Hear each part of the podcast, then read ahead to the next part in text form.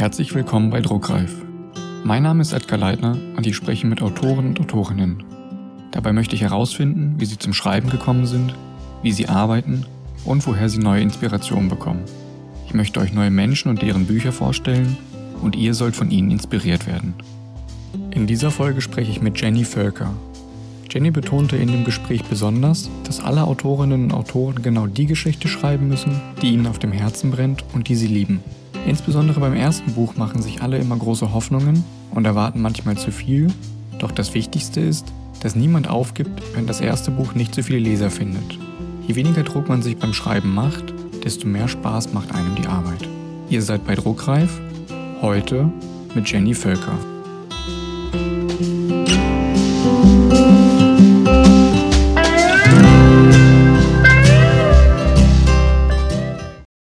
Also ich gehöre zu den Schriftstellern, die schon immer schreiben wollten, schon als Kind. Und ich habe äh, während dem Studium meinen ersten Roman geschrieben, ähm, einen historischen Roman, und habe den damals, da gab es das Self-Publishing noch nicht so in dem Maße, an sämtliche Verlage geschickt und wurde einstimmig abgelehnt. Also keiner hatte Interesse.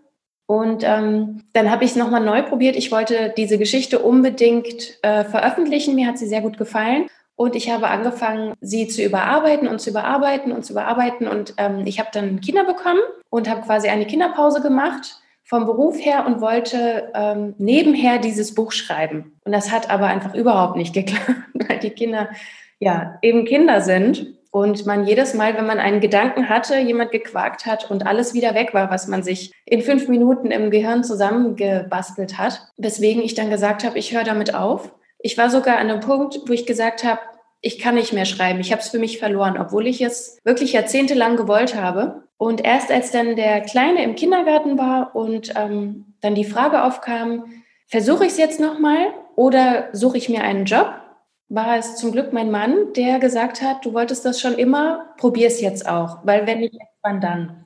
Genau, und dann ähm, hat das noch ein paar Monate tatsächlich gedauert, bis ich wirklich von der Kreativität her an einem Punkt war, dass ich gesagt habe, ich probiere das jetzt und habe dann dieses ganze romantische, ich werde Schriftsteller rausgestrichen und es nur noch wie einen Job gesehen. Also während die in der Schule sind, arbeite ich dran, ob ich Lust habe oder nicht, ob was weiß ich was ist. Und ähm, habe mich dann so vorgehangelt, eine halbe Stunde am Stück schreiben, eine Stunde am Stück schreiben. Und so ähm, hat das dann endlich geklappt, bis dann das erste Buch endlich stand. Genau, und so bin ich dann zum ersten Roman gekommen. Dann kommen wir einmal zu deinen Büchern. Was ist denn für dich am schwierigsten? Der erste oder der letzte Satz? Der erste Satz, weil der erste Satz bestimmt die Melodie und beim letzten bin ich schon im Buch drin und das Rad rollt und dann muss ich es nur noch zu Ende klingen lassen, quasi. dann gehen wir vom ersten Satz einmal weiter in deinen Schreibprozess. Du darfst mich gleich einmal durch den kompletten Prozess durchführen, von der Ideenfindung am Anfang bis hin zum fertigen Buch. Aber bevor du damit anfängst, kannst du ja den Hörer, Hörerin einmal vorstellen, in welchem Genre du schreibst. Das ist ja etwas, was man vielleicht nicht jeden Tag hört. Ja, ich schreibe ähm, Fantasy- und Märchenromane für Erwachsene. Das heißt, es sind ähm, Romane, die in unserer Welt starten mit Menschen wie du und ich, denen etwas Magisches passiert denen passiert, denen begegnet eine Elfe oder ähm, sie bekommen eine Einladung zu einem Ball. Es ist etwas Märchenhaftes, das sie aus ihrem Leben reißt. Und jetzt dein Schreibprozess einmal von Anfang bis zum Ende. Mm, das ist jedes Mal ein bisschen anders. Also die Idee, die ploppt meistens auf, während ich noch an einem anderen Buch schreibe. Und die fängt dann an, in meinem Kopf, nur in meinem Kopf sich zu entwickeln. Manchmal ist es auch anders. Ich hatte einmal einen Roman zu den Weltenfalten, das haben, glaube ich, viele gelesen. Da habe ich nach Bildern gesucht für die Inspiration eines anderen Buchs und da ploppte eine Frau auf. Ich habe nicht den Suchbegriff Frau eingegeben, wirklich nicht, aber sie war überall, ob ich Fantasy geschrieben habe, Baum, Zaun, immer war diese Frau. Und auf einmal fing sie an zu flüstern. Ich bin Meiler, ich habe gerade erfahren, dass ich eine Hexe bin. Würdest du bitte meine Geschichte erzählen? Und ähm, damals ging das eben durch diese Bilder, aber normalerweise habe ich diesen Gedanken im Kopf und ähm, spinne ihn dort, bis ich dann das vorherige Buch abgeschlossen habe. Und dann habe ich meistens schon so viel im Kopf erdacht, einzelne Szenen, ähm, die Charaktere, den Bösewicht, ein paar ähm, magische Dinge, ein paar Figuren. Genau, und dann bin ich immer an einem Punkt, dass ich denke, jetzt schreibe ich das Buch einfach runter. Ich habe schon alles im Kopf. Aber das ist nie so. Ich komme immer wieder an Punkte, wo ich merke, das hast du ja noch gar nicht überlegt und ähm, die Figur ist ja noch gar nicht dreidimensional. Und dann fange ich doch an ähm, mit, manchmal mache ich mir Notizen, manchmal ähm, eigentlich seit einer Weile immer arbeite ich mit Karteikarten für die Figuren, dass ich mir alle Merkmale aufschreibe. Ich male mir fast jedes Mal Karten, damit ich ungefähr weiß, ähm, also ich kritzel mir Karten, damit ich ungefähr weiß, was ich bisher für Ort, ähm, Örtlichkeiten erwähnt habe und wo sie überall schon gewesen sind, um eine, ein Gefühl zu haben für die Zeit und die Länge und die, wann geht die Sonne auf, wann müsste ein Tag langsam wieder rum sein. So arbeite ich mich einfach dann voran. Dann rollt es einfach wieder von selber und ich tippe einfach runter und dann komme ich wieder an den Punkt und merke, okay, jetzt musst du noch mal nachdenken und manchmal ist dann dieses Nachdenken aber auch einfach nicht drüber nachdenken, sondern spazieren gehen, Pfannkuchen backen, irgendwie was ganz anderes machen und auf einmal ploppt es auf und ich weiß, wie es weitergeht. Und dann geht das eigentlich so bis zum Schluss. Und umso weiter ich bin, umso leichter fällt es einem dann natürlich und umso schneller geht es auch, bis man dann die magischen letzten Worte schreibt und sich verabschieden muss von den liebgewonnenen Charakteren. Du hattest ganz am Anfang schon die Frau erwähnt, die dir bei der Recherche aufgeploppt ist. Bist du jemand, der am Anfang recherchiert, bevor du deine Geschichte schreibst oder während des Schreibens? Meistens während des Schreibens, weil die wirklichen Fragen immer erst beim Schreibprozess kommen. Gerade zum Beispiel schreibe ich an einem Buch, wo ähm, das viel auf einem Piratensegelschiff spielt. Und ähm, ich wusste zum Beispiel manches noch nicht, manche Situationen, in die geraten die dann. Und dann denke ich, hm, was muss man denn jetzt beachten beim Segeln? Und dann äh, recherchiere ich genau in diese Richtung, die ich eben brauche. Als du mir erzählt hast, wie du zum Schreiben gekommen bist, hast du ja schon erwähnt, dass du jetzt das Schreiben als richtigen Job siehst. Schreibst du dann auch jeden Tag oder hast du bestimmte Schreibphasen? Ich schreibe jeden Tag. Ähm, ich habe auch bis vor kurzem das Wochenende durchgeschrieben. Mittlerweile habe ich aber gemerkt, dass ich mein Tempo drosseln muss, damit ich auch vor allem die Freude nicht dran verliere ich habe die Freude nicht dran verloren, aber man merkt einfach, dass man ausbrennt, wenn man nicht mal etwas anderes macht. Und deswegen ähm, schreibe ich mittlerweile eigentlich am Wochenende nicht mehr, aber Montag bis Freitag genau Vollzeit eben, morgens bis nachmittags. Und gehörst du zu den Leuten, die sich dann ein Ziel setzen, zum Beispiel eine Anzahl an Wörtern? Oh, das ist für mich ein rotes Tuch. Ich hasse Wörter zählen. Vor allem, das dauert so lang, bis man die 2000, die man sich vornimmt, dann zusammen hat. Ich zähle gerne Seiten. Das mag ich. Das sind nicht so viele, wie man Wörter braucht am Ende des Buches. Und du hast viel schneller eine Seite geschafft. Und das habe ich von Anfang an gemacht. Und da habe ich dann auch ungefähr einen Richtwert, dass ich mein grobes Soll erfülle. Und ähm, ja, da versuche ich immer jeden Tag fünf Seiten. Meistens werden es mehr, manchmal schaffe ich es auch nicht umso weniger Druck man sich macht, umso mehr Spaß macht es. Gibt es ein bestimmtes Programm, das du zum Schreiben nutzt? Word. Ich schreibe einfach in Word. Dann weiß ich jetzt, dass du jeden Tag schreibst, fast jeden Tag schreibst. Und mit welchem Programm verrätst du mir noch deinen Lieblingsort, an dem du schreibst? Ich habe endlich ein Büro und einen Schreibtisch, einen eigenen. ich habe bis vor kurzem haben wir in einer kleinen Dreizimmerwohnung gewohnt und ähm, endlich sind wir umgezogen und mein Traum wurde wahr, ich habe ein Schreibzimmer. Und das ist der schönste Ort der Welt jetzt für mich. Was ist denn deine größte Ablenkung vom Schreiben? Gute Bücher.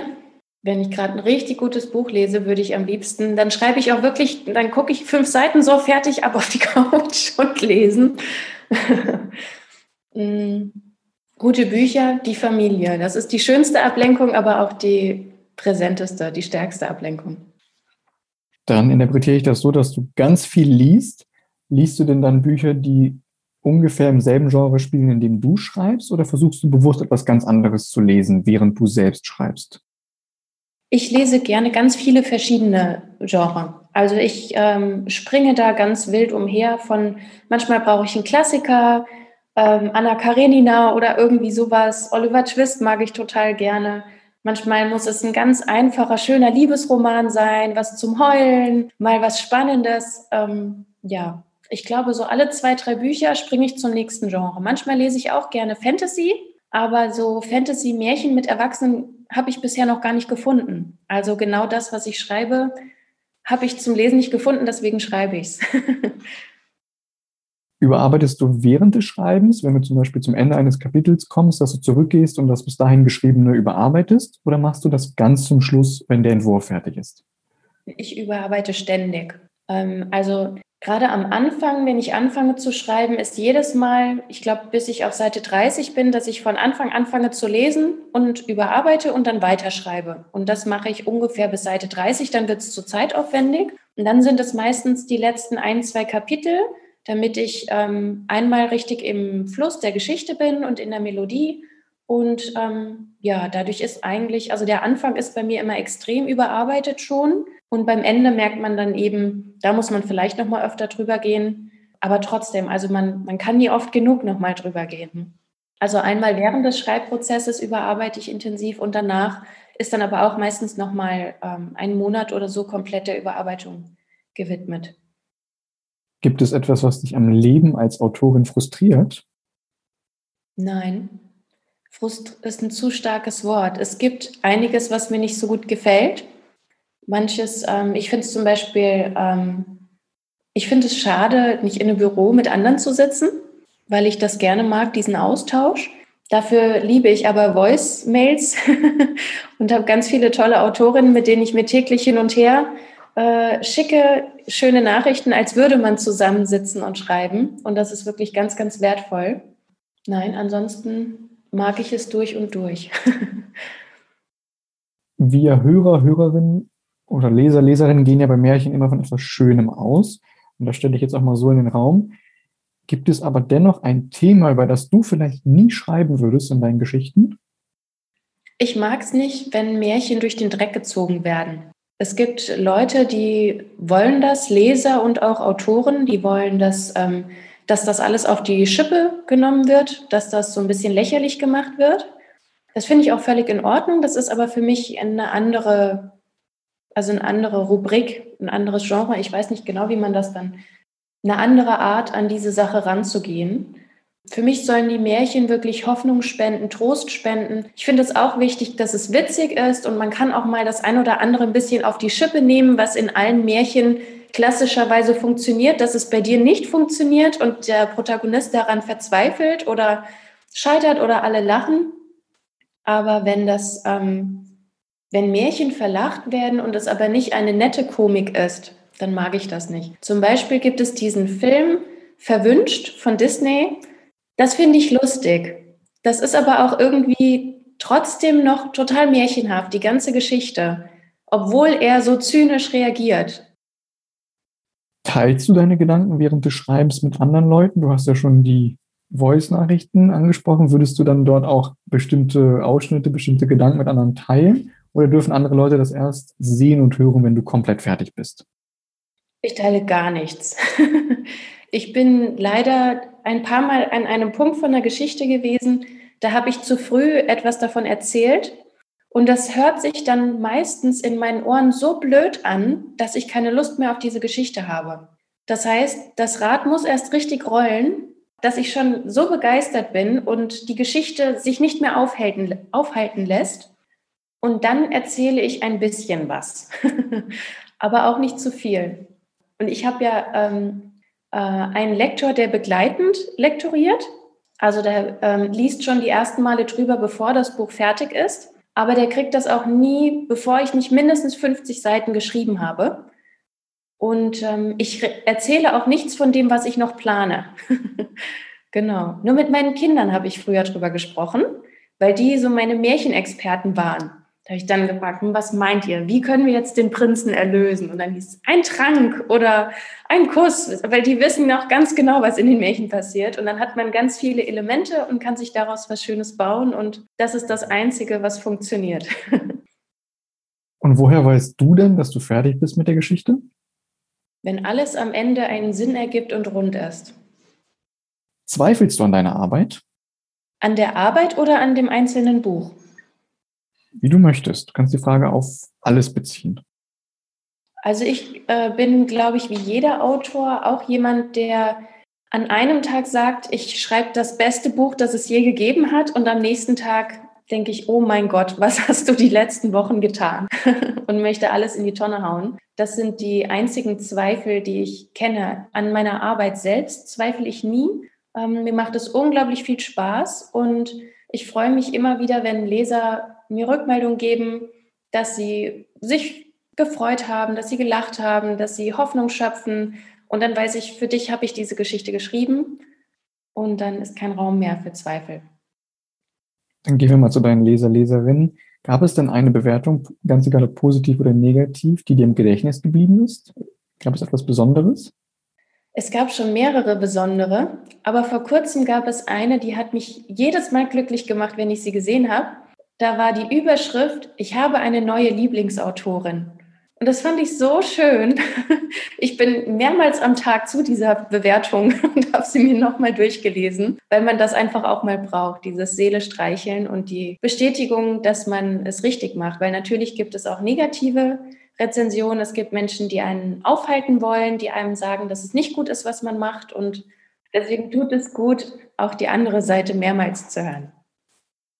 Es gibt ja einige Autoren, Autorinnen, die schreiben in mehreren Genres. Wie siehst du das? Sollte man das tun oder sollte man wirklich nur in einem Genre bleiben und sich dort perfektionieren, nenne ich es jetzt mal? Ich halte nichts von sollte, weil ähm, ich bin jemand, der schreibt, weil er es liebt zu schreiben und ich schreibe die Geschichten auf, die zu mir kommen. Und ich finde, das sollte jeder Autor so, ma so machen. Es gibt natürlich auch welche, die möchten gerne ähm, schreiben, was ihnen jemand sagt. Das ist auch völlig in Ordnung. Nichtsdestotrotz denke ich, ist es leichter, sich einen Namen aufzubauen, wenn man in einer gewissen Sparte bleibt. Was glaubst du, ist der häufigste Fehler, den neue Autoren, Autorinnen am Anfang machen? Beim Schreiben oder beim Veröffentlichen? Such es dir aus. Du hast die freie Wahl, ganz egal zu allen Bereichen. Du kannst auch gerne Tipps von dir erzählen zu verschiedenen Bereichen, das, was dir gerade einfällt, was du den Leuten auf den Weg geben möchtest. Ich weiß nicht, ob das wirklich ein Fehler ist. Ich glaube, man erwartet von seinem ersten Buch zu viel. Ich finde es gut, dass man viel erwartet, weil das ist richtig so, dass man den Anspruch hat und die Hoffnung hat und an sich glaubt, dass das ganz groß werden kann. Aber man darf nicht aufgeben, wenn das Buch erst einmal nicht so viele Leser findet. Ich glaube, das ist wirklich der größte Fehler, weswegen leider auch viele aufhören, bevor sie es geschafft haben, ihr Ziel zu erreichen, was auch immer das Ziel ist.